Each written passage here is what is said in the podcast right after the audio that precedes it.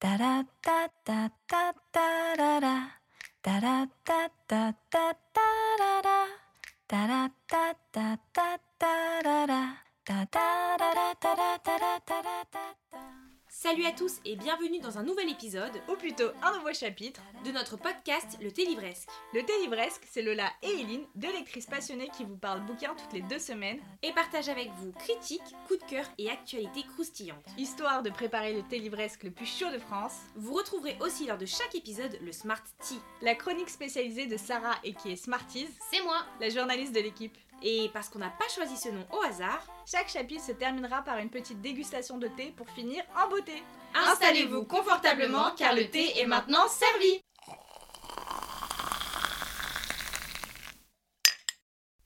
Hello tout le monde Et bienvenue sur un tout nouveau chapitre de notre podcast Le Thé Livresque. Aujourd'hui, on se retrouve pour un épisode focus euh, et euh, comme chaque épisode focus, on est euh, avec notre petite Smarties préférée. C'est J'ai- moi J'aime bien parce qu'elle dit comme à chaque épisode focus, c'est le deuxième. genre. Ouais, grave. Genre, on en a fait 36 000. Non, mais parce que nous, on sait qu'il va y avoir d'autres épisodes focus. Donc, euh, moi, je vis dans le futur, vous voyez. Euh, je crois pas qu'on vous ait parlé du thème, euh, puisque aujourd'hui, on va parler euh, de, des classiques.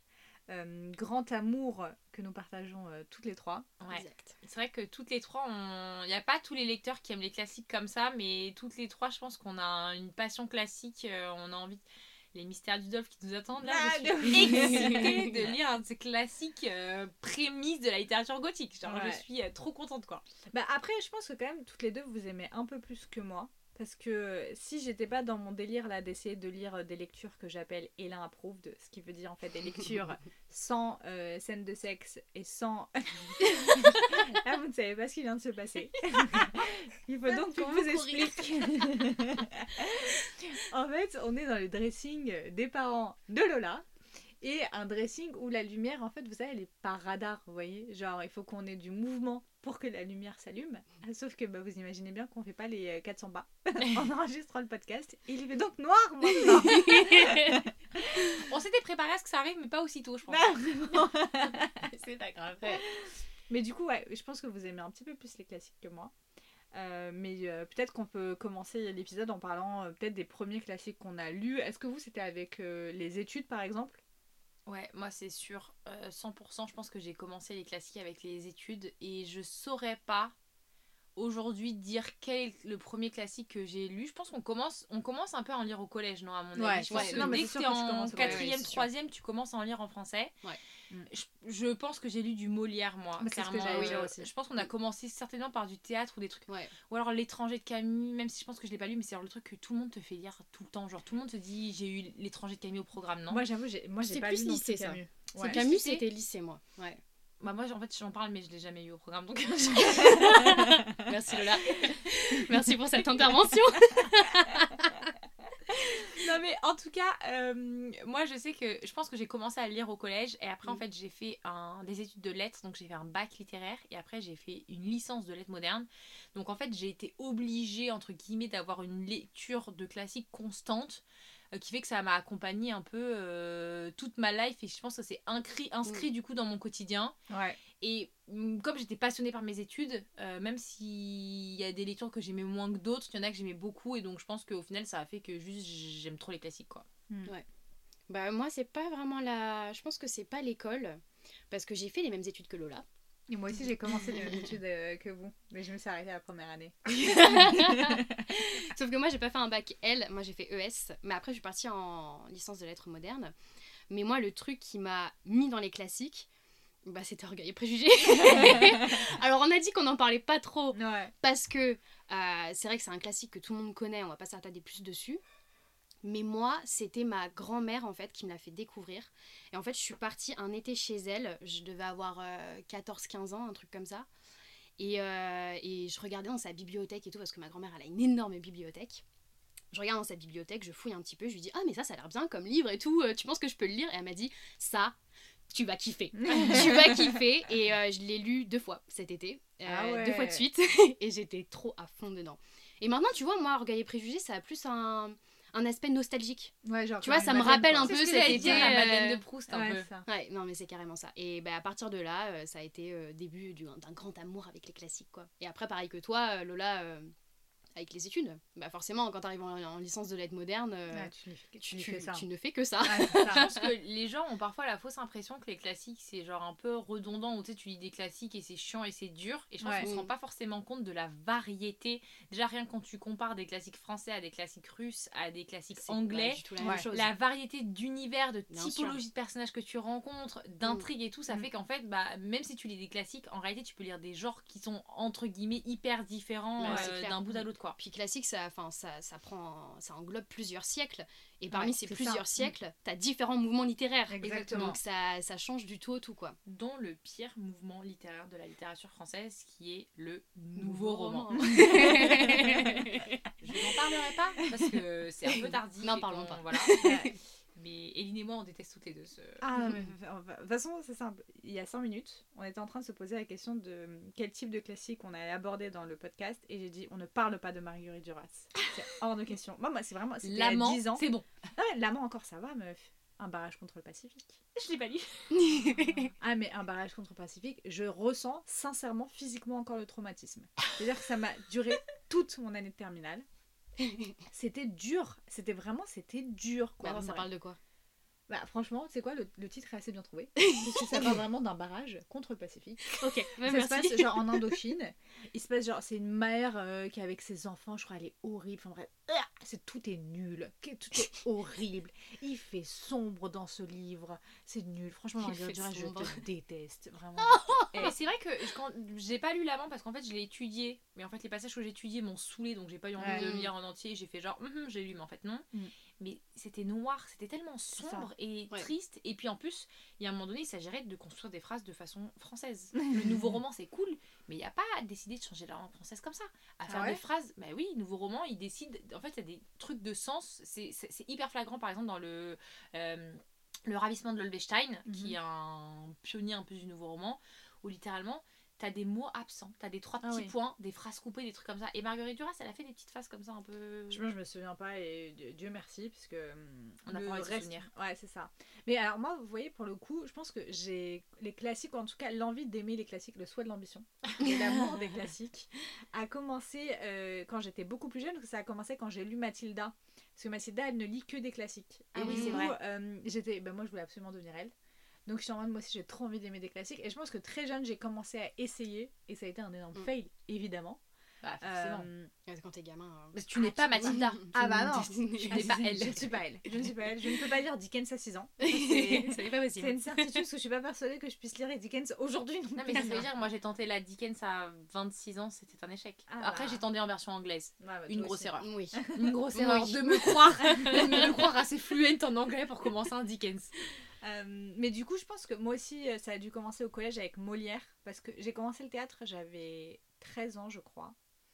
Et euh, 12 ou 13 ans. Et, euh, et bon, mes premières années, quand j'étais dans mon club de théâtre, on faisait pas du tout de classique.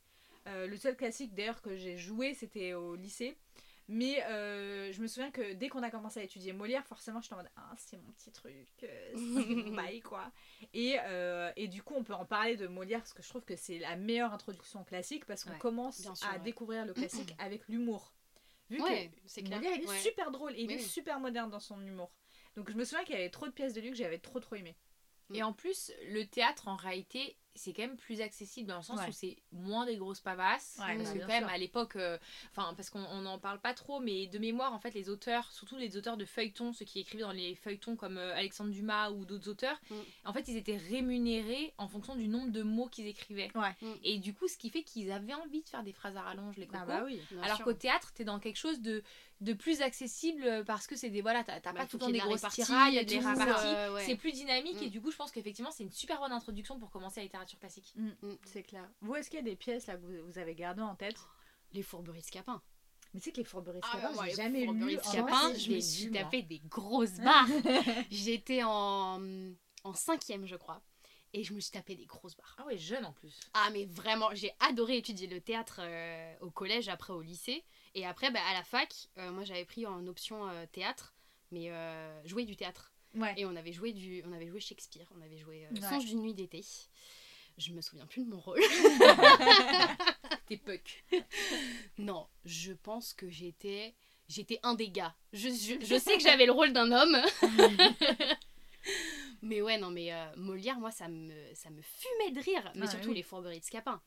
Et du coup, tu me donnes trop envie de le lire parce que je. Bah ouais, je de fou. que Je l'avais lu, moi, les Scapin. Molière, on a fait, tu sais, le malade imaginaire, l'avare. euh, C'est laquelle de lui L'école des fait, femmes. euh, L'école des femmes. Ouais, ouais, l'école des femmes, j'aime bien celle-ci. Mm. Même les, pré- les précieuses ridicules. Mais Les précieuses ridicules. Ben, alors.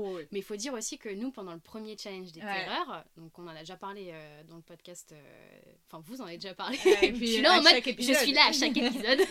On en parle à chaque épisode de ce challenge. et, euh, et en fait, pendant le premier challenge, on s'est enchaîné pas mal de pièces. Ouais. Et on avait fait les précieuses ridicules. Ouais, moi, je les, fait. je, les ai lus, je les ai lus pour la première fois à ce moment-là. Moi Mais aussi, je crois que les Je pense que le fait de les avoir lus en audio x2, Ouais. je pense qu'il faudrait que je le relise. Ouais. Juste pour me réimprégner, prendre Mm. le temps. Ah ouais, même le visualiser, tu vois. Même moi, Mm. comme ça, en x2, en fait, déjà, je trouvais que les interprètes. euh, Enfin, celles qui interprètent la pièce, c'est des vraies comédiennes. Euh, nous, on l'avait écouté sur LibriVox, et d'ailleurs, c'est une application que je vous recommande chaudement. Je crois qu'ils ont changé de nom par contre. Non, c'est LibriVox. Non, LibriVox, c'est le nouveau nom. Et à, à quoi que maintenant Non. tu dis ça Mais non, c'est moi qui t'ai introduite cette application. C'est. Libre Audio, tout à fait. Voilà. Je viens de vérifier. C'était à l'époque, il fut un temps naguère. Maintenant, c'est Libre Audio. Ok, bah en plus je l'ai utilisé il y a à peu près euh, une heure quand j'étais en train d'écouter mon classique euh, actuel dont je vous parlerai tout à l'heure. Euh, mais du coup, ouais, je sais pas, je trouve que les comédiennes elles sont tellement fortes et elles jouaient tellement bien C'est vrai que Ouais, c'était très drôle. que moi, franchement, moi j'ai vraiment rigolé même en x2. Hein. Moi aussi j'ai rigolé, mais juste je pense que je pourrais me le refaire.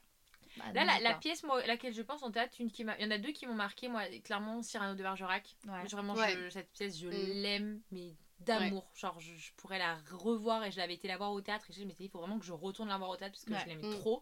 Et je crois que j'ai vu le film. Il y a un film avec euh, Gérard Avec Depardieu. de- Ouais. Depardieu, Ouais, qui m'a Exact. marqué. Je trouve qu'il interprète super De bien. ouf. Je trouve que les, les, enfin, pareil, des citations Ouais. dans cette. Bah, quand il fait euh, cette- sa fameuse bah, tirade, la genre. tirade, elle est, elle est folle, mais Ouais. l'humour, il est tellement fin, Hmm, génial. c'est ça. Et la deuxième, euh, et là c'est plus, c'est pas trop un comique, moins un comique de mots qu'un comique un peu plus de situation, c'est euh, le jeu de la, les jeux de l'amour et du hasard de euh, Beau, pas Beaumarchais, non.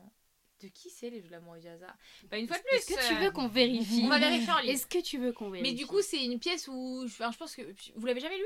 Non. non. En fait, c'est une pièce où en gros, il y, a une- il y, a, il y a- il y a une femme qui est, enfin, une femme noble qui est Marivaux. promise, Marivaux, qui est promise à un noble, et en fait, elle a envie de connaître un peu son époux avant de l'épouser et de dire oui, tu vois. Ouais. Donc du coup, euh, ce qu'elle fait, c'est qu'elle décide d'inverser son rôle avec celle de sa femme de chambre pour pouvoir euh, que sa femme de chambre devienne elle, pour qu'en fait, bah, elle puisse un peu parler à tout le monde, le voir, l'observer sans être en direct avec lui, et être Mhm. un peu faussement et truc.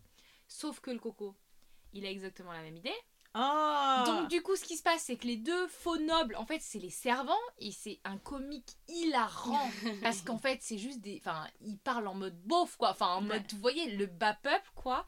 Et en fait, personne ne sait, donc il y a un comique de situation qui est trop drôle parce que chacun pense que l'autre est quelqu'un et en fait, ils ne le sont pas. Ouais. Et en fait, l'autre en train de se rendre compte qu'elle tombe amoureuse du valet de Ouais. pied, genre du mec qu'elle doit aimer, elle est en mode mais oh my god, sur quoi Mais c'est trop drôle. Et en fait, je l'ai vu après jouer au théâtre avec Vincent de Dienne Mhm. qui Ah, jouait le personnage d'Arlequin. Vincent Deuxième que j'ai toujours aimé depuis que je le connaissais en quotidien Mm. et au théâtre dans le personnage d'Arlequin il était hilarant et franchement ça c'est une des meilleures pièces un rire mais le comique de situation de Mm. cette pièce il est exceptionnel genre je vous le conseille mais Ah, ça a l'air trop bien en tout cas. Ouais. ah ben je si vous avez envie de vous le lire là c'est une pièce qui en plus qui est assez courte donc qui se lit Ouais. vite si vous avez envie de vous faire pendant le l'édition numéro 2 du challenge Rush, je conseille euh, vivement Bah, en parlant de comique de situation, moi, il y a une autre pièce, c'est le mariage de Figaro de Beaumarchais. Mais moi, j'ai tellement ri aussi à cette pièce-là, j'ai adoré. c'est quoi déjà l'histoire? Bah, Si, alors, il y a le premier où c'est euh, le barbier de Séville, ok je l'ai lu mais euh, il y a une suite qui est le mariage de Figaro qui est un peu plus connue. Et c'est vrai que moi, j'ai préféré euh, le mariage de Figaro. Et il y a toute une histoire, du coup, avec Figaro qui est le valet d'un comte. Et genre, mais il- il se fout de la gueule du comte, mais c'est tellement drôle! et du coup, lui doit se. Figaro doit se marier. Et euh, bah, c'est tout ce qui précède en fait euh, le mariage, la célébration. Et c'est mais c'est hilarant. Il y a des moments où il se cache derrière un fauteuil et tout, mais. pff, Je crois mais que me- je l'ai étudié. Mais alors, le il me- mariage de Mais Figaro. en plus, le mariage de Figaro, encore une fois, il me semble qu'on l'a relu euh, pendant pour le Moi, je crois que je l'avais pas. euh, je ah, si. Si, je l'ai lu. Ah non, quoi que je confonds avec Marianne, je crois. Il y a une Marianne ou pas dans le mariage de Figaro? Non je crois pas non Hmm, Est-ce qu'on vérifierait pas encore une fois? Non, mais en tout cas, ça me dit quelque chose parce que je pense que je l'ai étudié en cours. Après, moi, j'avais un peu le truc de. euh, même si c'était intéressant, je faisais un peu la tronche quand on me forçait à lire des livres à l'école. Et du coup, par principe, je voulais pas les lire. Ouais, mais ça, c'est vrai que c'est un truc qui nous a gâché, je pense pas, je pense pas mal de lecture en réalité. Ah, mais qui aurait pu sûr. être trop bien. Et juste comme on nous forçait à les Ouais, lire. Bah, à des moments où on n'était pas forcément investi, où on n'avait pas forcément Et puis, envie. ils donnaient pas envie non plus, les profs. Ouais, Ils donnaient pas envie. Moi, quand je pense, tu vois, par exemple, le conte de Monte Cristo, je vais le lire pour les cours. Et en fait, je l'ai lu en dehors de mes cours. Je l'ai lu, genre, peut-être de 2-3 ans après. Mm. C'est comme ça que je l'ai trop aimé. Parce Mm. qu'en fait, je l'ai lu, euh, il était pas dans un contexte où on allait nous retourner les phrases euh, pendant euh, 400 fois et puis on a Ouais. été obligé de lire tant, tant, tant à tel moment, tu vois. Euh, Mais ouais, du coup, t'as regardé? Il n'y a pas de Marianne. Il y avait une marraine, je me Elle s'appelle Suzanne. La, Ah, c'est pas la Suzanne. petite go de Figaro, elle s'appelle Suzanne. Ah non, c'est pas Suzanne. Mais moi, tu vois, comme pièce que j'ai trop aimée, bah, a on ne badine pas avec l'amour. ah, Parce que l'une de mes citations préférées du monde entier, elle est dans ce livre. Euh, et parce que je trouve que. Enfin, moi, ma période préférée, c'est le romantisme dans la Mm. littérature française. Et euh, Musset, c'est Victor un- Hugo alors. Bah, forcément, bah, pour moi, plus Musset, tu vois. Parce que j'ai plus étudié Musset que, que Hugo euh, à l'école. Et genre, elle est très drôle cette scène, parce qu'il y a plein de scènes. euh, cette pièce, pardon, parce a plein- il y a plein de scènes qui sont assez comiques, mais elle reste assez tragique aussi. de ouf. Et, euh, et je sais pas, genre, à chaque fois, elle me. Je sais pas, je l'aime trop cette pièce. Et sinon, encore une fois de Musset, mais alors, elle, pour le coup, faut absolument que je la relise. C'est Lorenzaccio, Mm. qui est une revisite complète de Hamlet. euh, que. Enfin, moi, Hamlet, c'est ma pièce préférée de Shakespeare. Ah, Vraiment, cette pièce. Enfin, moi, je l'ai jouée au théâtre et je jouais la scène de foyer d'Ophélie. Donc, je sais pas, genre, j'ai un mot. Genre, vraiment, j'ai une accroche de ouf à cette pièce. Et le fait de la découvrir un peu version française et surtout à Florence, qui est genre la ville Ouais. que j'ai trop envie de découvrir. Je sais pas, il y a ce truc de. Et puis c'était plein de. C'est vraiment le romantisme pur et dur, je trouvais, dans, dans Lorenzaccio, parce que le personnage bah, de Lorenzaccio, il est désespéré, quoi. Enfin, Mm. il, le gars, il souffre, quoi. Donc ça, c'était vraiment, euh, vraiment intéressant. Donc au final, c'est pas mes pièces préférées, c'est pas forcément celles qui sont le plus drôles. C'est celles qui, bah, en fait, au Qui t'ont le final. plus euh, touché, quoi. C'est ça, qui, celles qui Ouais. m'ont le plus touché. Ok. Et bah du coup, maintenant qu'on a passé au théâtre, je pense qu'on va passer au roman. Ouais. Parce que on a des choses à dire sur les romans. On a, en fait, il y a tellement de choses que je ne saurais même pas par où commencer. On peut peut-être se dire déjà, est-ce qu'il y a, euh, hormis, en fait, on avait envie de parler des classiques, mais on s'était dit que voilà, trop parler des classiques euh, connus, on a envie de changer un peu. Mm. Est-ce qu'il y a un classique qui est pas forcément hyper connu, qui est genre un classique que vous aimez trop? Hmm. Moi, je vais commencer parce que j'ai mis en tête Vas-y. Gargantua de Rabelais. Ah, elle repart pour un tour avec Gargantua. C'est drôle, mais c'est drôle. Mais ce que j'aime trop, c'est que c'est un classique de la littérature qui est beaucoup plus vieille que les classiques qu'on étudie d'habitude. Ouais. C'est genre Moyen-Âge, Rabelais. C'est l'humanisme. C'est la part de l'humanisme, donc c'est 14e siècle à peu près, de mémoire. J'ai pas envie de dire de la. Voilà, mais je pense. Donc c'est hyper vieux. Et je trouve qu'il y a une modernité dans l'humour qui fait qu'encore aujourd'hui, j'en rigole et j'ai trop envie. que- Et alors, bon, ma petite soeur est- a dû l'étudier là pour les cours. On ne partage pas le même avis. on va la faire courte, elle n'est pas hyper fan. Mais en tout cas, c'est un, c'est, voilà, c'est un, un- un classique que j'aime beaucoup. Il y a aussi un, et c'est très drôle parce que je ne saurais plus vous dire de quoi ça parle exactement, mais c'est Aurélien de Aragon.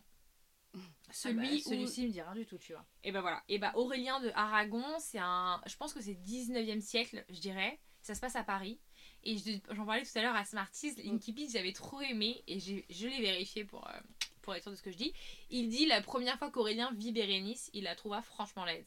Et on s'en. Mais si, c'est connu justement pour cette Nicky Pitch, je crois. Moi, je l'avais partagé sur euh, Instagram aussi. Ok. Et en fait, c'est une romance, mais qui se passe à Paris. Et il y a une histoire de guerre et tout dedans. Et je me rappelle très bien qu'il y a eu un, un switch. J'ai souffert pendant les deux tiers de ma lecture parce que j'étais obligée de lire par chapitre toutes les semaines. Enfin, j'arrive à une partie et on nous faisait des, des tests à la fac pour nous dire genre est-ce Mm. que t'as bien, tu t'es bien arrivé là où tu devais aller pour suivre la lecture et tout. C'était trop chiant parce que moi j'avais pas envie. En fait, il y a un moment donné après les deux tiers où il se passe des choses de ouf. Et là, j'étais à fond dans ma lecture. Je l'ai fini avant la limite et tout. Et j'ai trop aimé la fin. Et j'étais genre ok, c'est génial. Et aujourd'hui, par contre, je ne saurais plus dire de quoi ça parle. Mais si vous avez envie de vous tenter, de partir à l'aveuglette, de partir dans une découverte un peu nouvelle, je conseille Aurélien de Aragon et je ne sais pas pourquoi. je, eh, tu- je pense que on va l'appeler comme ça, le, le- ce chapitre. Ouais, je vous conseille Aurélien de Aragon, mais je ne sais pas pourquoi. Est-ce que toi, t'as un livre comme ça? Un classique pas connu qui m'a marqué, franchement, je sais pas, mais je peux te parler du dernier classique que j'ai lu, Vas-y. qui est Anna Karenine Mhm. de Tolstoï. qui est connu mais qu'on ne lit pas forcément. Qu'on lit pas forcément parce que en fait c'est je pense que c'est un, un livre qui fait un peu peur de Ouais. par sa longueur un peu Ouais. comme le conte ou euh, Guerre épée que je m'apprête à lire pour le challenge des terreurs alors faut savoir qu'en fait on enregistre l'épisode avant le challenge des terreurs mais il sortira après le challenge des terreurs Ouais. Euh, et, euh, et c'est vrai que la littérature russe moi c'est un truc qui m'a toujours fait flipper Pareil. et je Bah, sais pas pourquoi sûr. mais en fait, tu vois, je me dis, en fait, c'est des tournures de phrases ou une syntaxe qui est pas forcément hyper, euh, hyper euh, compréhensible, quoi. Ça, ça, fait un, ça fait un peu Moi, peur. c'est pour Et ça que ça me fait peur parce que j'ai l'impression que la, la syntaxe, elle, est- Elle est dure, elle est, elle est un dure peu... et surtout que je, je sais pas pourquoi j'ai une vision de la littérature russe qui est très fat et très Ouais. descriptive parce que Ouais, j'ai moi, commencé ouais. Crime et châtiment de Dostoïevski. Mm. Il y avait trois chapitres sur la description de la chambre. J'étais là, mais les gars, on a compris. Genre. Et j'ai abandonné le bouquin. Eh ben, je sais pas si c'est Eh ben pareil. alors, sur, euh, franchement, Anna Karenine, ça ne m'a absolument pas fait ça. Mais Ouais. absolument pas. J'ai fini par mettre trois étoiles. Mais... Parce que je sais pas, j'avais bah, j'avais peut-être un problème à m'identifier au personnage. Des fois, je comprenais... En fait, je comprenais vraiment pas les, les actions de Anna, des fois. Mhm. même si je comprenais sa situation je, je, je, je comprenais pas euh, je comprenais pas la, la direction qu'elle prenait quoi. Parce qu'il faut savoir que Anna Karenine c'est euh, une femme qui est mariée mais qui va tomber amoureuse d'un autre gars et euh, bah, c'est un peu qui est euh, promis entre guillemets à une meuf proche d'elle. ouais c'est ça. Ça c'est vraiment le, le tout début Mm. et après euh, bah, ils vont vivre une relation extra-conjugale et, et je n'en dis pas plus. Il faudra le lire.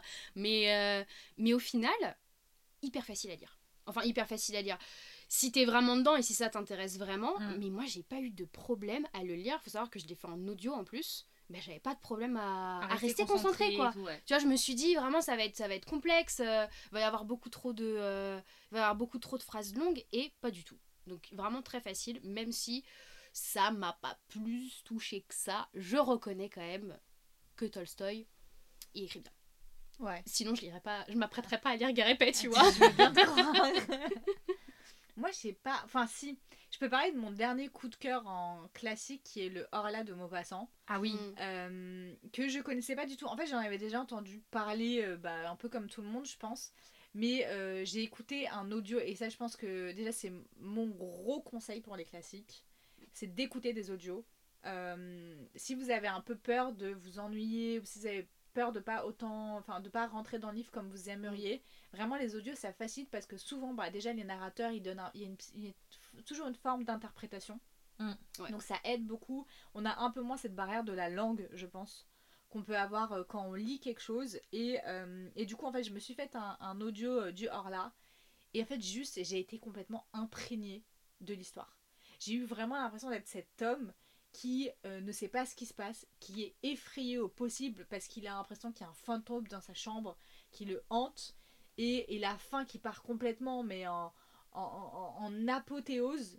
J'ai trouvé ça mais extraordinaire. Vraiment, je j'ai été prise mais vraiment par les tripes par cette nouvelle qui est très courte en plus, parce qu'elle fait une centaine, elle fait même pas une centaine de pages, je crois. Et vraiment, c'est trop beau. Et en plus, pour le coup, pour avoir écouté d'autres nouvelles euh, de Maupassant, euh, elles m'ont beaucoup, beaucoup, beaucoup moins touché que le Mm. Horla que vraiment, que, enfin, que j'ai aimé de tout mon cœur, quoi.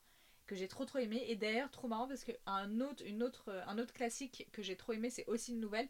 Et c'est euh, Le fantôme de Canterville de, de Oscar Wilde. Mais il n'y a pas de drôle comme ça. C'est trop drôle. C'est Tant on est d'accord que c'est le fantôme qui fait pas peur. Ouais, c'est ça. C'est ça, ouais. Elle Ouais, était c'est ça. Mais ça, cette nouvelle, elle était, elle était géniale. C'est vraiment ça. Trop marrante. euh, trop, trop, trop drôle. En plus, encore une fois, de l'audio. Franchement, vraiment, j'insiste sur l'audio. Mais il y a des super bonnes applications aujourd'hui. Moi aussi, je l'ai ouais. écouté en audio et sur YouTube, le ça, fantôme de Bah oui, Canterville, et c'était même. vraiment hilarant. Ouais, c'était trop bien. En plus, je crois qu'il y a des petites musiques un peu d'ambiance. non Il y a des petites musiques d'ambiance. Ah, moi j'aime trop de toute façon quand ils mettent des musiques d'ambiance dans les audios et je trouve que dans les classiques encore une fois ça vient habiller le classique, ça vient en fait dédramatiser le classique Mm. parce que je pense qu'en étant des, des Français, nous on a tellement bouffé du classique en étant plus jeunes euh, et on a eu cette, vraiment cette image de on nous a forcé, genre on n'a pas eu d'autre choix, on nous a gavé le classique que on peut avoir un peu une image euh, négative. Et, euh, et moi, je trouve que l'audio vient vraiment changer ça et vient dédramatiser. Et surtout, comme on n'arrête pas de le répéter depuis tout à l'heure, non, ça me des barres en lisant des classiques. D'ailleurs, je me demande si parfois je rigole pas plus en lisant des classiques qu'en lisant des livres plus contemporains. Parce qu'en fait, Mm. il y avait cet humour qui est beaucoup plus fin Il est tellement fin l'humour des classiques. Vrai. que ce que lu qu'on a aujourd'hui. Et je sais pas, genre, c'est. Et puis, t'as aussi un peu l'impression de voyager dans le passé. Northern Arabi, tu vois. Ouais, les- c'est ça, Northern Arabi. Ouais, après, Northern Arabi, c'est une satire. Donc, c'est aussi. Oui. euh, c'est le but, tu vois. C'est le but, mais ça fonctionne encore aujourd'hui. Ah, ça a bien marché. Effectivement, ça a bien, bien marché. Je me suis cassé des bonnes barres. Et juste un, petit aparté, comme on parlait de la littérature russe, euh, moi je discutais avec euh, un mec sur Instagram il y a longtemps, bon il y est plus maintenant, c'est dommage, mais qui était un peu passionné de littérature classique, qui lisait quasiment que ça. Et en fait il m'a parlé de Pushkin et je lui disais moi j'ai peur de la littérature cla- classique russe, euh, vraiment je, genre c'est trop gros, ça me saoule. Il m'a dit tente euh, la dame de pique de Pushkin Ouais. Et je l'ai faite en audio. Elle existe sur euh, livre audio, du coup, je me Mhm. le suis faite avant de dormir, etc. Euh, et c'était génial. Genre, euh, il y a eu petit plot twist, petite ambiance un peu enquête, il se passe Ouais. des choses qu'on essaye d'avoir et tout, retournement de situation. Tellement incroyable, c'est que je l'écoutais et même mon mari le lendemain matin, il m'a dit Mais attends, euh, euh, tu remets la dame de pique, genre c'était trop stylé ce qui s'était passé en mode même lui, parce que je l'écoute en audio très fort, il est obligé de subir mes livres tous les soirs. Même lui, pour la première fois de sa vie, et ça n'est jamais arrivé depuis, il a, il a genre réagi, il était en mode ah ouais, c'était stylé cette nouvelle, euh, incroyable, la dame de pique et tout. Donc euh, si jamais vous avez vous, vous tentez un entre-deux avant de vous enchaîner sur un gros truc quoi, ou que ça vous intéresse, moi en tout cas j'ai découvert, enfin ça m'a donné, d'en découvrir, donné envie d'en découvrir plus, et cette nouvelle-là de, de Pushkin, je l'ai trouvée très accessible, très rapide et hyper cool même dans, la- dans, le, dans le concept même de l'histoire et dans le- l'intrigue quoi. Hmm. Bah, tu vois, je crois que tu m'en avais parlé l'année dernière. Sûrement parce que j'avais fait une chronique et tout dessus. Enfin, peut-être pas Mm. en chronique post, mais j'en ai parlé en story au moins. euh, Moi, tu m'en avais parlé quand j'ai justement lu Anna Karenine. Ouais. Tu m'avais Ouais. dit, mais lis la, la nouvelle de Pushkin, je suis sûre ça te plaira. Mais oui, Ok. elle est trop bien. Et en plus, elle est sur, euh, elle est sur euh, livre audio, donc elle est en audio. Et je crois qu'il y a une petite musique d'ambiance. C'est- Ah, on adore on adore. C'est ce qu'on préfère. Hmm. D'ailleurs, ça me fait penser à un truc. Je me rends compte que même quand je lis pas des classiques, cette ambiance un peu euh, roman historique, bah, j'aime bien la lire, mais tu sais, dans des livres aussi plus contemporains. Mm. Parce qu'au final, les- la période, elle est tellement, euh, elle est tellement cool que, euh, Ouais. bah, tu vois, je pense à, au Pride and Premeditation de Tirza Price, qui est bah, du coup un retelling de Orgueil et Préjugés, mais même les Bridgerton, tu vois. Mm. Au final, euh, je pense qu'il y a. Après, peut-être que je fais une sorte d'amalgame entre la période et le classique. Un peu. Je pense, ouais. Et c'est parce, que, c'est parce que nous, on a aussi une passion. Nous, notre vie rêvée, c'était de vivre dans des robes de bal au, au Ouais, château 19e siècle. Donc, forcément, on, on aime de base cette période-là. Et je pense Ça. que c'est ce qui fait aussi qu'on a un attrait pour Mm. ces classiques et les classiques de ce siècle notamment. Si on aime Mm. autant Jane Austen, etc., Bah, bien c'est sûr. qu'on veut vivre cette vie. Ouais. Et je dirais même, nous méritons cette vie. Je pense aussi qu'on mérite. Je ça. pense aussi qu'on mérite, d'accord? Moi, je pense vraiment, euh, ce qui m'attire le plus chez les classiques, et je me rends compte que c'est comme ça que je note mes bouquins, c'est que je mets une importance très nette sur la plume. Ah bah oui. Oui, mais, euh, mais tu vois, c'est un truc, genre, euh, on va dire, dans des, dans des romans comme euh, La Fantaisie ou autre, je pense que si t'as pas une. Enfin, si t'as une plume correcte, parce qu'évidemment, il faut toujours qu'elle Ah, soit correcte, on est d'accord. Mais si t'as pas une plume qui est extraordinaire, ça me dérange pas. Parce qu'il y a l'histoire, où il y a l'intrigue, où il y a les personnages derrière. Et en fait, moi, sur les classiques, c'est ça qui m'a. Je pense qui m'a. Qui m'a.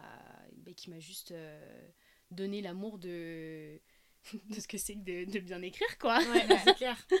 C'est vrai que je suis Mais tu avec sens toi. la différence dans la langue. Enfin, moi, quand j'écoute Alexandre Dumas, je suis là, mais ok, Mm. mais enfin, Alexandre Dumas ou même euh, Lucie Maud Montgomery ou Ouais. même. euh, euh, attends, Lucie Maud Montgomery, c'est Anne de Green Gables ou c'est Little de- Women Non, c'est Anne de. Green Gables. Et pareil pour l'autrice de Little Women, enfin des quatre filles du docteur March, etc. C'est des plumes où t'es là où tu te dis ok quoi. Genre Mm, euh, ouais. il y a un... parce que enfin moi ça me saoule un peu euh, sur Instagram à chaque fois on voit tout le temps mais je pense vraiment sur 98% des chroniques et peut-être que vous l'avez mis aussi, peut-être que j'ai déjà fait aussi. C'est la plume est fluide. Vraiment, je suis là, mais genre, ça, ça ne veut rien dire, juste. En fait, c'est juste que les phrases sont bien construites, tu vois. Non, Ouais. non, pour moi, quand tu dis la plume est fluide, c'est vraiment. T'as une facilité. Genre, t'as l'impression que tes yeux ils survolent un peu les, les phrases très facilement. Mm. Con- contrairement à certaines plumes, genre Marguerite Duras, c'est pas fluide. Oui, mais est-ce que dans, ta dans ta dans, ta- dans tes lectures d'aujourd'hui, hormis Marguerite Duras, t'as vraiment eu des plumes où tu t'es dit, ok, c'est c'est pas bien écrit, à part hors euh, SP non professionnel ou autre, tu vois. Ouais, bah oui, non, j'avoue que je me suis pas. Voilà. c'est très rare que je me dise C'est très- très, mal écrit. ouais. Voilà, en fait, c'est quelque chose qui. Et juste, on n'a pas de plume, je trouve, qui. On a, enfin, on a plus beaucoup, on en a quelques-unes. Je pense à Vie Schwab, tu vois, pour Adi Larue, où je l'ai senti complètement. Toi, Lainey Taylor, où tu me dis qu'elle a une plume très poétique, mais on a beaucoup moins de plumes où tu, où tu lis, tu te dis, ah ouais. Genre, ou alors ça va être dans une dose un peu, par exemple, un jeu de narration comme on peut avoir sur J. Christophe, tu vois, où il va y avoir un espèce Oui. d'humour ou quelque chose comme Tu ça. veux dire avec des phrases très bien faites, quoi. Mm. Mais c'est juste que je pense aussi que notre langue.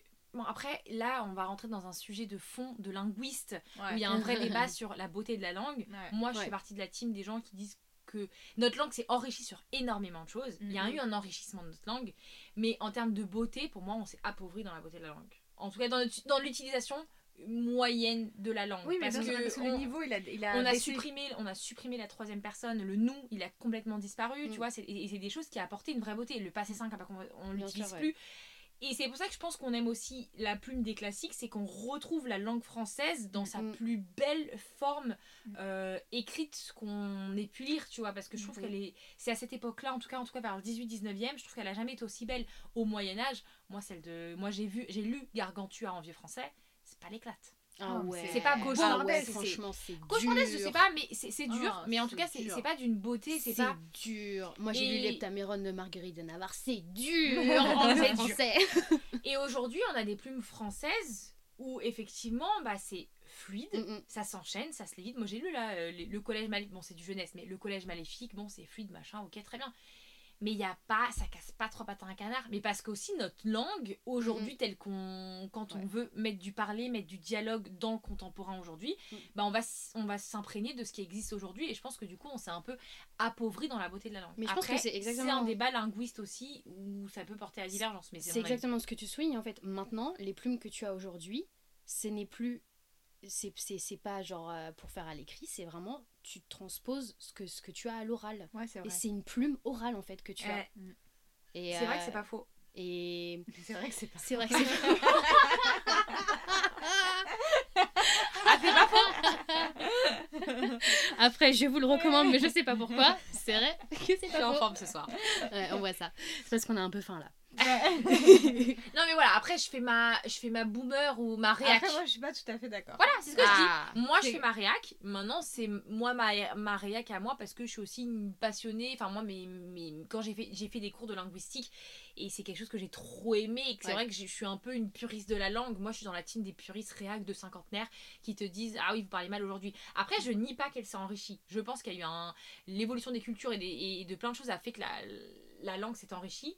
Mais pour moi elle s'est appauvrie sur son côté pure pureté de la langue belle, Oui, non, des sûr. formes qui étaient vraiment jolies dans la prononciation. je pense que l'Académie française t'ouvrira grand ses portes. Ah, tout à fait. Non, mais ça, moi, je suis assez d'accord sur ça.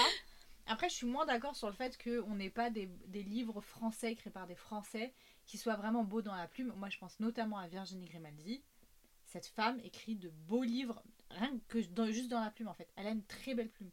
C'est-à-dire qu'elle est pleine de, de métaphores ou de, ou de comparaisons. Ou, ou- en fait, elle, est, elle a une forme de poésie qui est très très différente d'une Léonie Taylor, Vie Schwab et tout. Mais après, parce qu'elles, elles écrivent aussi de la fantaisie. Donc, Mm. une, tu peux être amené à faire des, euh, des, euh, des phrases qui sont parfois euh, plus euh, belles, mais parce que le, la- le genre aide. Mm. Mais moi, il y, a des- il y a des phrases de, dans des livres de, de Virginie Grimaldi qui m'ont vraiment bouleversée. Mm. J'ai- trouvées fortes. En quelques mois, elle a réussi à dire quelque chose de très très fort. Après, c'est pas le même type de, euh, de phrases. Et c'est sûr que c'est pas des, des phrases qui sont très très belles pour les mots qu'elles sont, euh, Mm. qui sont employés. Peut-être qu'elles sont plus belles pour le sens aussi qu'elles portent, tu vois. C'est possible. Bah regarde Colleen Hoover. je, Ouais, lise. euh, Colleen Hoover, c'est pareil. Bon, pas autrice française, mais euh, Colleen Hoover, c'est la même chose. Ah ouais, Enfin, j'ai trop aimé sa plume. Parce que moi, c'était euh, citation, post-it, post-it, post-it. Ouais, Reminders of Him, c'est vrai que c'était là en mode. euh, que je me- carrément, je me suis abonnée à, un- à une TikTokeuse là qui fait juste, juste de lire les phrases, des phrases du livre. Et je suis à fond dedans parce que c'est trop beau. Mais après, je pense que c'est. Je dis pas qu'il y en a plus. Euh, après, Virginie Grim- Grimaldi, pour le coup, j'ai jamais lu. Je pense qu'il faudrait que je teste Ouais. un jour, Mm. tu vois. Mais je dis juste que c'est quelque chose qui est quasiment présent dans tous les classiques qu'on lit, tu vois. Oui, Enfin, oui, ça, je- oui, oui. Victor Hugo, c'est beau, tu vois, Maupassant, ça peut être très beau, euh, Mm. Zola, bon, euh, tout Mm. ça divise Zola, tu vois, mais voilà. Ouais. Euh, quand tu lis euh, Alexandre Dumas, magnifique, voilà, et on peut parler de plein d'autres auteurs, tu vois, Jane Austen, même si on parle dans. Voilà, oui, dans- oui, je suis d'accord avec toi. C'est quelque chose qui est global parce que la langue de cette époque était juste magnifique. Ouais. Et je pense que c'est qu'aujourd'hui, juste, effectivement, on peut avoir des belles plumes, mais c'est plus quelque chose qui est vraiment propre même à l'écriture, euh, Oui. en tout cas contemporaine. Ouais. En tout cas, c'était vraiment une aparté grave intéressante. Ouais, longue aparté, mais très intéressante. Est-ce que on parlerait pas un peu des classiques euh, qu'on s'apprête à lire ou, euh, ou ceux qu'on lit en. Ah non, mais je crois que je suis assez qui est en train de lire un classique en ce moment. Bah, moi, du coup, enfin, toi et moi, on va commencer les mystères du Dolph. Donc, Ouais. je, je parlais. Après, moi, en ce moment, je suis pas du tout en mode de classique parce que j'essaie de vider un peu les services presse que j'ai reçus euh, dans Ouais. ma palle. Euh, mais je pense que ça pourrait être bien juste de parler de, de certains classiques. Moi, je pense au, au romantisme, dont on parlait tout à l'heure. Ah Victor période. Hugo, faut qu'on parle de, ce mec. Parce que ce mec, il est quand même capable de nous écrire euh, littéralement de la poésie. Il est au top du top. Des romans très courts, un peu plus. euh, J'ai envie de dire un peu. euh, sans, très réaliste, genre euh, dernier- Le dernier jour d'un condamné. Ouais. Incroyable, mais genre incroyable. Et à côté, t'as Notre-Dame de Paris qui a un peu une notion un peu de fantastique dedans. Incroyable, même si j'avoue que les chapitres entiers en description de la, de la cathédrale, Ouais. j'ai squeezé mais juste qui était d'une beauté. Enfin, il y, a des- il y a des auteurs comme ça où je me dis on a quand même des, des, des monuments et que c'est Mm. dommage peut-être de les louper parce qu'on a peur, alors qu'il y a des choses que, enfin, Dernier jour d'un condamné, c'est hyper moderne. Enfin, tu peux le lire Oui, aujourd'hui. Et c'est euh, assez la- facile à lire en plus. Mais c'est ultra facile à lire. Mm. Et en plus, je trouve que parfois il y, a des- il y a des sujets qui sont traités qui sont encore hyper d'actualité. Mm. La Bah, peine de mort, mine Les de rien. C'est pareil. Ouais, Misérable que j'ai jamais lu. en fait. Alors moi, j'ai lu au collège, mais version abrégée. Ouais, Forcément, au collège. Forcément. Mais alors, c'est coup de cœur. Je ne savais pas ce que c'était un coup de cœur à ce moment-là, Ah mais ouais. coup de cœur. j'ai vraiment surkiffé. Mais j'ai adoré. Et euh, moi, j'ai ressenti mais le désespoir de Fantine, qui, euh, bah, qui, est, qui, qui abandonne son enfant, en fait. Et je l'ai ressenti jusqu'au dans mes os, quoi. Genre Ah ouais. vraiment, c'est... J'étais là, genre, mais quelle vie Mais quelle vie Et après, bah, t'as tout le truc des barricades et tout. Et là, euh, tu te dis, enfin, ça, ça, ça peut être d'actualité, quoi. Ah, mais Ça peut carrément être coup, Ça donne d'actualité. trop envie de Ouais, le lire. fou. Ça donne trop envie de le Eh, oh, lire. franchement, en audio, Ouais, j'ai envie de me le tester en audio. J'ai envie de le refaire. Cette fois-ci en version, euh, Ouais, en version intégrale, ouais. mais euh, en audio, je suis sûre, ça peut être trop Parce qu'il est sur 4 tomes ou 5, Cinq. tomes, ouais. C'est 5 Ouais. tomes, ouais. Après, franchement, si vous voulez, on peut chauffer au- sur le mois de juin, on se le fait tout ensemble. Sur euh, tout le mois, quoi. Ça peut Ça être une. Franchement, ça peut être une idée. On est en train de se faire une. Si vous voulez vous joindre à cette lecture commune du mois de juin, Ah, c'est Ça peut être génial, ça. Ah, franchement, ça peut être trop bien, Ah, franchement. j'avoue. Mm. Et euh, ensuite, sinon, il y a d'autres choses auxquelles je pensais, moi, au classique par rapport à, à ce que j'ai étudié. Et c'était notamment. euh, moi, on m'a forcé à faire un focus euh, en... sur les autobiographies. Je sais pas si vous en avez lu. Ah ouais? Ouais, moi, j'ai dû. Et genre, il y Genre avait celle Rousseau, de Montaigne, celle de Rousseau. Ah ouais, moi, les confessions de Rousseau. euh, Est-ce qu'on parler de Rousseau et de Voltaire Parce qu'on nous en fait bouffer, mais Alors- pour le coup, c'est pas un truc. que- Enfin, moi, Moi, je t'avoue- j'en pouvais plus. Hein. Moi, je t'avoue, Vol- j'aime beaucoup Voltaire. Mais quoi, du coup? Candide. Bah, Candide, Ok, j'aime Candide, beaucoup c'est génial. Candide. J'avoue, Candide, c'était super. En fait, dans, dans ma tête, j'avais Jack le Fataliste, que je trouve Oui, vraiment bon, chiant. Je ne l'ai jamais terminé, c'était juste insupportable. Mais Candide, Candide, c'est vraiment génial. Candide c'était Enfin, un peu le côté. bien, euh, a- C'est quoi déjà l'histoire de Candide? C'est un mec qui est Candide. Des trolls. Dans, dans tout le- tout l'épisode, des trolls. mais On aime trop cette life. Non, mais c'est qu'en fait, je pense qu'il y a des classiques qu'on a lus et tu sais, à un moment donné, les livres, bah, t'oublies. Et du coup, bah, t'es là, moi, tu sais que tu les as aimés. Comment pour Aurélien d'Aragon? Tu sais que tu les as aimés, Ouais. Mais Mais- tu ne sais plus pourquoi. mais après, tu ne sais plus pourquoi. Moi, Candide, je l'ai étudié, je pense, à mes premières années de fac. Vraiment première ou deuxième année, un truc comme ça. Mais euh, bon, moi, il y a une un bonne, il y a une, y a une super morale en fait pour Candide. Bah, en fait, C'est pas où il y a la phrase cultiver son jardin, C'est pour ça, euh. il y, a, il y a quelque chose. En fait, il y a, il y a quand même dans les contes. Il y a toujours une morale. Est-ce Ouais. que les contes font partie des classiques pour vous? Hmm, Bah, vous pour- avez 4 heures. Bah oui, enfin, euh, tu peux pas dire que les, euh, les Grimm, c'est pas des classiques, tu vois. Genre Andersen et tout. euh. Bah ouais, c'est pour moi, c'est Mm. cache des classiques. Genre, euh, après, ça dépend de. hum, Enfin, oui, c'est des classiques. Surtout que, vu la. hum, Vu la place que ça a pris dans, dans notre culture de manière Bah, de générale. Ouais. c'est forcément des classiques. Genre, Bah oui, euh, parce que tu te dis par exemple le conte de la petite sirène, tout le monde le connaît. Bah, c'est ça. Tu te dis euh, Blanche-Neige, tout le monde connaît. Tu te dis La vrai. Belle au bois dormant, tout le monde connaît. Ouais. Après, tout le monde connaît Disney aussi, mais. Ouais, je pense que c'est aussi ça, parce qu'on connaît plus par rapport à. Ouais. Parce qu'on est là, ouais, le bossu de Notre-Dame, on aime trop, on aime Mm. trop. Mhm. Avez-vous lu le livre? Vous savez ce qui arrive? Est-ce que vous savez ce qui arrive à Quasimodo? Il n'y a pas, il n'y a pas de tome 2. non, ça n'existe pas. Il Quasimodo retrouve pas une petite blondasse là Non Non Ce n'est pas ça l'histoire, on vous a menti J'ai jamais lu. Enfin, de toute façon, moi, je l'ai à la maison. J'ai la trop belle édition avec euh, Benjamin, Benjamin Lacombe. Lacombe. Incroyable. que je compte lire un jour, mais euh, après tout ce que Lola m'a dit, j'ai un petit peu peur. Non, on n'est pas sur quelque chose de très joyeux. Hein, Ah. On va pas se mentir parce que clairement, bah oui, euh, comment il s'appelle l'autre là, le blond là, euh, mec de Esmeralda. Je me souviens plus. Mais je sais qu'il est blond. Est-ce qu'il y a Frollo?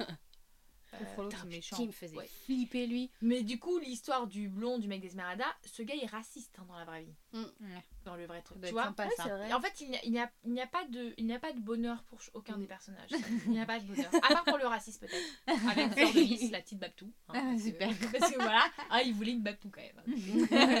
Mais l'histoire est trop belle. Et je trouve qu'en plus, on a beaucoup plus de... de- C'est beaucoup plus poussé sur justement sur Esmeralda, sur Mm. d'où elle vient, sur la relation avec sa mère, etc. Mhm. qu'on n'a pas du tout dans le Disney. Mm. Euh, donc c'est quelque chose qui est quand même hyper poussé. Et moi, je l'ai quand même trop aimé. Et je me souviens. Alors, je viens de me rappeler un truc. J'avais le seum. Parce qu'on a eu, une- on a eu un contrôle sur ce truc-là. Hein Forcément, Parce que voilà, fallait Mm. prouver qu'on l'avait lu. bien sûr. Moi, je l'ai lu. J'ai fait ce contrôle. J'ai eu 14. Maintenant, mon pote, il l'avait pas lu. Il a fait ce contrôle. Il a eu 17. Qu'est-ce qui s'est passé? Qu'est-ce qui s'est passé? Après toutes ces années, je veux qu'on me rende des comptes. J'en ai marre. Moi, j'en ai marre. Franchement, j'ai eu 14 alors que j'avais tout donné. Euh, c'est Ouais. bon. Non, c'est bon. c'est Mm. bon. Je- Voilà, c'était juste le petit mauvais souvenir lié à de Paris. Mais, grave. sinon, Je m'en suis. Et puis surtout, si vous voulez le découvrir, effectivement, les éditions de Benjamin Lacombe, là, c'est Mm. tout l'île au trésor. Ouais. L'île au trésor. Après, l'île au trésor. Moi, j'ai pas trop kiffé l'île au trésor. Moi, j'ai trop aimé Trésor. Oi, ha, il y a une bouteille. Marre.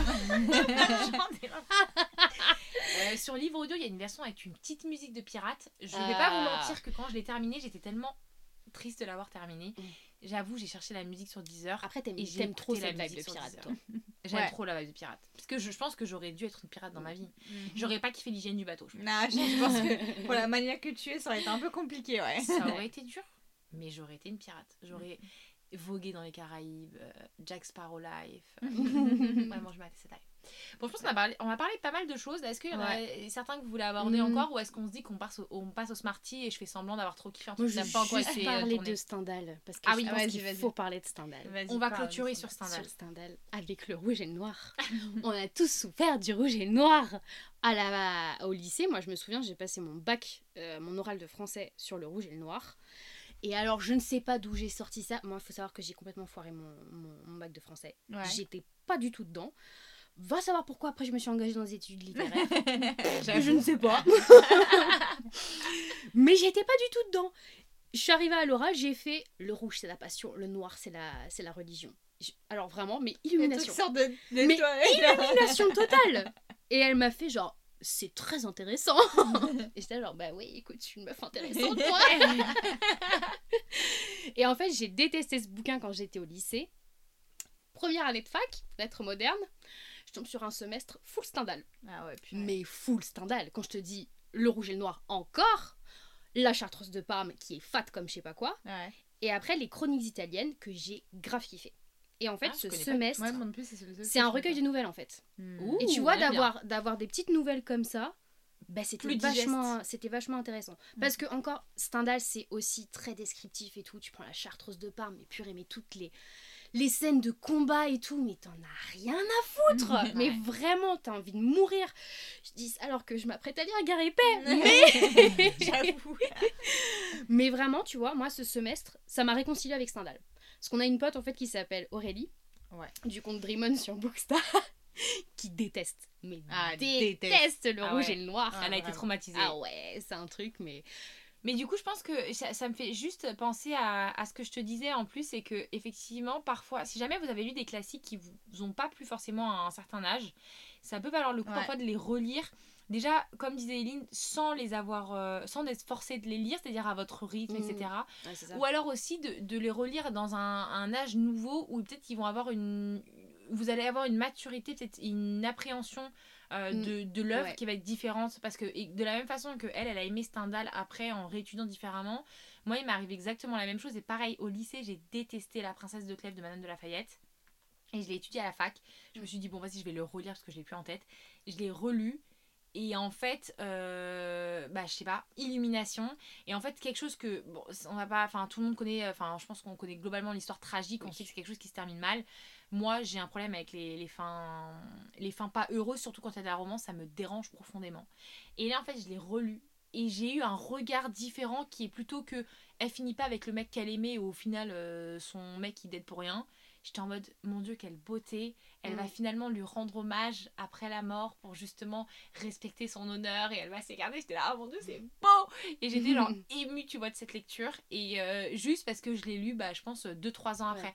Donc si jamais vous avez des classiques où vous vous dites bah tout le monde aime trop et moi j'ai détesté ou des choses comme ça, ça peut valoir le coup en tout cas je pense de se dire Ouais. tenter potentiellement une nouvelle approche en tout cas euh, avec une nouvelle maturité, une nouvelle façon Mais de ça. lire et En ça fait, la peut grave changer la façon dont vous allez euh, vous sentir par rapport à ça. La relecture, ça, ça amène une certaine maturité en fait. Et n'hésitez pas à relire des, ou, à, ou à même découvrir des classiques aujourd'hui, même si vous avez été traumat.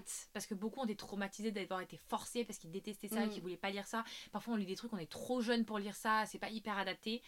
N'hésitez pas à juste vous lancer un essai sur, par exemple, sur une petite nouvelle, comme on disait, la- le fantôme de, De Canterville, de ouais. Canterville, euh, des choses comme ça, même Pushkin, la Dame de Pique, des choses comme ça, Mm. des trucs un peu plus petits pour vous remettre un pied dedans et voir si potentiellement vous pourriez pas aimer parce que je pense que ça peut grave vous aider à tenter ça et bien sûr c'est si vous aimez pas bah fine hein. enfin après Ah vous bah oui, pas bah bien sûr. ouais. mais si vous avez envie en tout cas de redécouvrir ou de vous dire bah j'ai pas envie de passer à côté de ça parce qu'effectivement on a tellement de merveilles dans la littérature classique c'est dommage de passer à côté euh, hésitez pas et tentez même euh, Anne de Green Gables je suis en train de Ouais, penser fou. c'est tellement doux, c'est tellement cosy, c'est tellement mimi, tellement accessible. euh, je pense que voilà. Mm. On pourrait même peut-être faire une liste, euh, nous, à la fin, euh, ou là sur l'épisode du podcast, des genre 10 livres qu'on recommence, Bah, on la qu'on prend en post recommande. Instagram, je pense que ça sera plus. euh, En post Insta, ouais. On ouais, vous fera sur le post Instagram, sur les, les livres ou les Mm. nouvelles qu'on recommande, nous, pour, euh, pour se mettre ou se remettre au classique. Mm. Trop Ouais. bien. Bon bah écoutez, sur ces paroles pleines de sagesse et de d'encouragement, on vous laisse sur le Smarty. Salut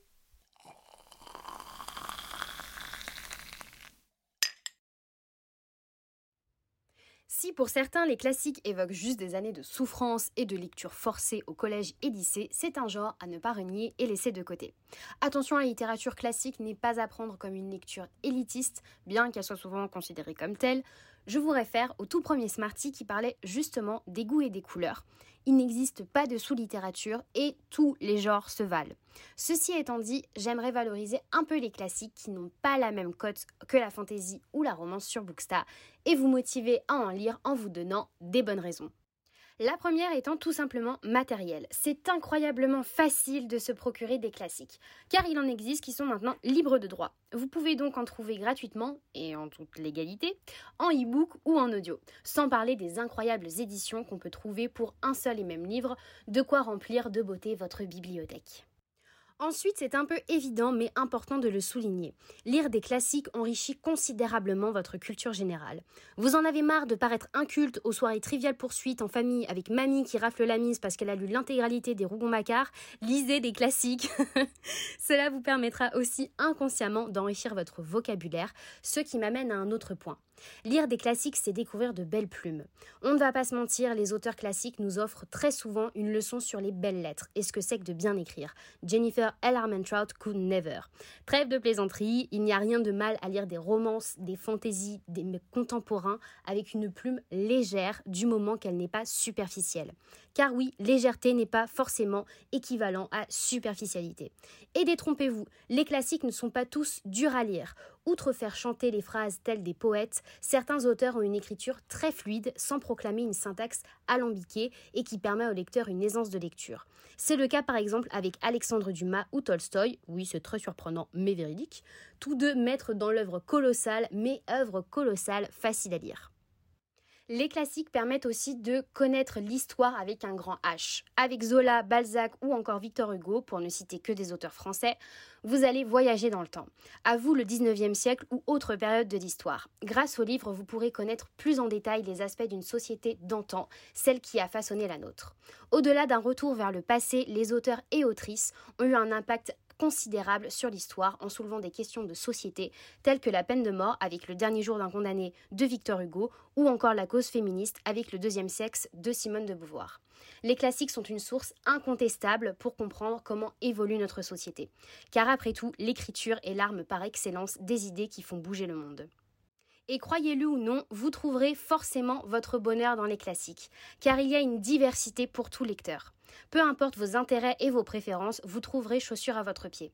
Les classiques sont en fait à l'initiation de tous les genres possibles, que ce soit en théâtre, en poésie ou en roman. Vous trouverez de la romance Corps, orgueil et préjugés de Jane Austen, de la non-fiction avec des autobiographies telles que Les Confessions de Rousseau. Celui-là, je vous le conseille pas des masses parce que purée, qu'est-ce que c'est chiant, mais fallait bien le caser quelque part. En fait, les classiques, c'est retourner à la source, car absolument tous les genres découlent d'eux. C'est même la source de bon nombre de retelling que vous connaissez, alors pourquoi ne pas lire l'original? Et enfin, cette littérature permet d'élargir nos horizons. À vrai dire, c'est le cas de tous les genres, et je pense que c'est un peu le but de ce podcast. Vous faire découvrir de nouvelles choses, vous donner envie d'essayer des genres qui ne vous attirent pas des masses de base, et surtout ne pas vous arrêter aux idées préconçues. N'ayez pas peur des classiques parce qu'ils ont une renommée et que vous pensez qu'ils sont durs à lire. Qui sait, vous pourrez peut-être faire de belles découvertes qui vous surprendront. Ce qu'il faut, c'est se lancer sans avoir peur et essayer. Et voilà, on espère que ce Smarty vous aura plu. Euh, on ne sait toujours pas de quoi il va parler. Si, on sait de quoi il va parler. Tu as parlé de quoi, Smarties Mm, C'est une bonne question. en plus, on sait de quoi il va parler en mode dans le futur alors qu'eux l'ont déjà écouté. Ouais, c'est quand même très drôle. Bref, du coup, on se retrouve pour euh, la dégustation de thé. Ouais, tout Donc, à fait. c'est Euh, parti. Le thé, euh, c'est le Paris for Her de Palais d'été que notre copine Anna nous a offert. Anna, on te remercie à nouveau. Euh, c'est euh, un thé vert rose et framboise. C'est son thé préféré, il me semble. Et elle nous l'a euh, bah, offert pour qu'on puisse le goûter pour, le, pour le, la dégustation, tout simplement. Et bah, et bah, c'est bon. non mais en fait, il y a un truc qu'il faut savoir, c'est que moi, les parfums roses, j'ai un peu du mal. Ouais, moi aussi. Parce que je trouve que très vite, ça fait un peu désodorisant de toilette, tu vois. Je Ouais. trouve que c'est vite truc. Et là, le parfum, effectivement, est très fort sur la rose. Mais je trouve que le goût est Ouais, en odeur, beaucoup plus mais- nuancé enfin, tu le sens avec le nez, mais et beaucoup contre, euh, plus doux. ouais. Et là, on l'a pas laissé trop infuser, tu vois. On l'a Ouais. laissé infuser deux minutes, je pense.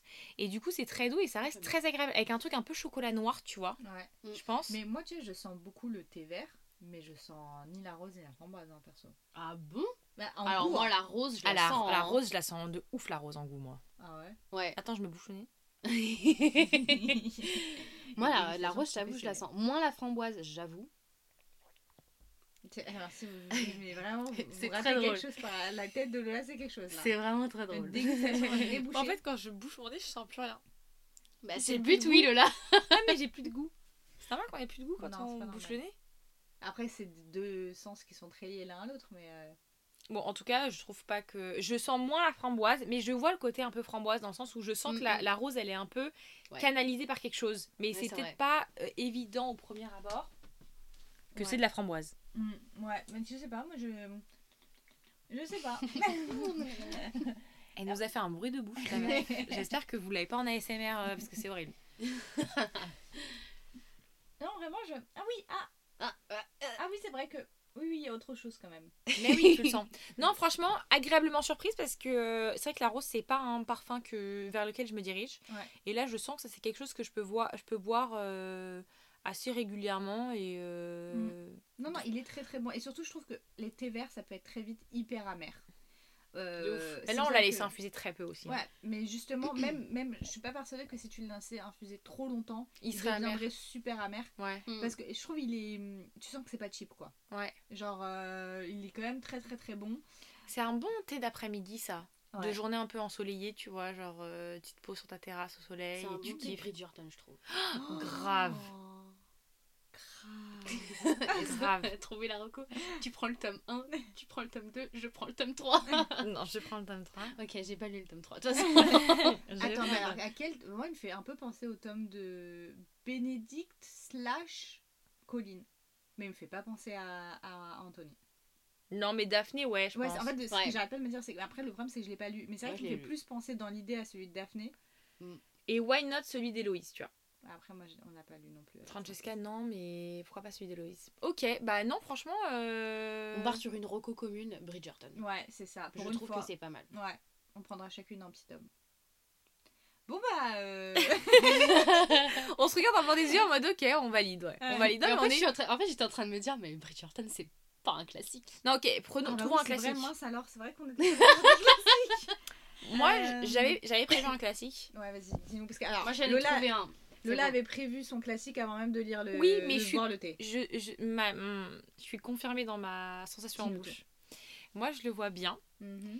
avec les, Vraiment, ce- le à les liaisons dangereuses. J'ai jamais lu. Ah, ok.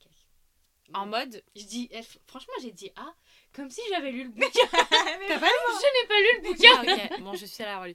En fait, les, les liaisons dangereuses, j'aime bien parce que c'est un côté un peu genre séduction, un peu genre. euh, ouais, et je trouve que ça marche bien avec la- cette ambiance un peu Ah rose. ouais. Ouais, bah moi, tu vois, j'aurais dit raison et sentiment. Bah exactement, j'aurais dit la même chose. Franchement, t'as un peu la Ouais. raison avec, euh, on va dire la.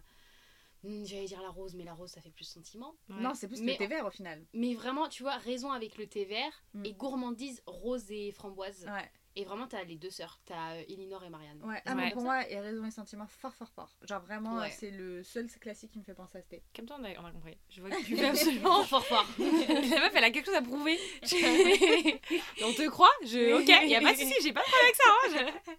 Non, bon, bah, on a trouvé nos petits recos qui sont des classiques. Moi, j'avais oublié hein, qu'on était sur l'épisode des classiques. Hein. Alors qu'on l'a dit juste avant qu'on démarre la dégustation. bon, bah, pour tout, vous direz les 23h50 on est un petit peu fatigué. On a euh... un fondant à manger. c'est vrai. Euh, bon bah écoutez, euh, on vous remercie de nous avoir écoutés pour cet épisode qui est un petit peu long je crois. Mais comme à hmm. chaque fois qu'on est trois au final. Hein. Ouais, c'est vrai. Euh, on espère en tout cas que ça vous a plu. On espère vraiment de tout notre cœur que ça vous a donné envie de lire des classiques si vous en lisez pas. Hmm. Hmm. Et que, bah, vous partagerez tout ça avec nous. Vous pouvez toujours nous envoyer un petit DM sur Insta pour nous dire bah, justement si vous avez eu envie euh, de lire euh, l'un des livres qu'on a cités. Ça me fait trop rire parce que j'ai toujours l'impression d'être Madame Promotion. Non, mais par contre, c'est vrai que, c'est vrai que ça enfin, moi, à chaque fois que je vois vos chroniques où vous parlez de, du podcast ou euh, où vous nous affichez en story parce que on vous a donné envie de lire un livre et que vous l'avez lu et tout, franchement, ça me fait trop chaud au cœur. Ouais, genre, aussi, encore plus, encore plus que sur mon compte perso. Genre, Ah, en fait, sur mon compte perso, ça me fait plaisir, mais sur, sur le podcast, Ouais. c'est en mode Oh my god! Genre, c'est genre, ça fait tout. Donc, n'hésitez pas à nous taguer, à, voilà, à nous, euh, voilà, à nous dire, à nous faire de vos retours et tout, parce que c'est quelque chose qu'on aime beaucoup et qui nous fait chaud au cœur. Donc, euh, et mettez-nous 5 petites étoiles si vous avez aimé. Merci à vous et on vous dit à très bientôt pour une prochaine tasse de thé. Bisous!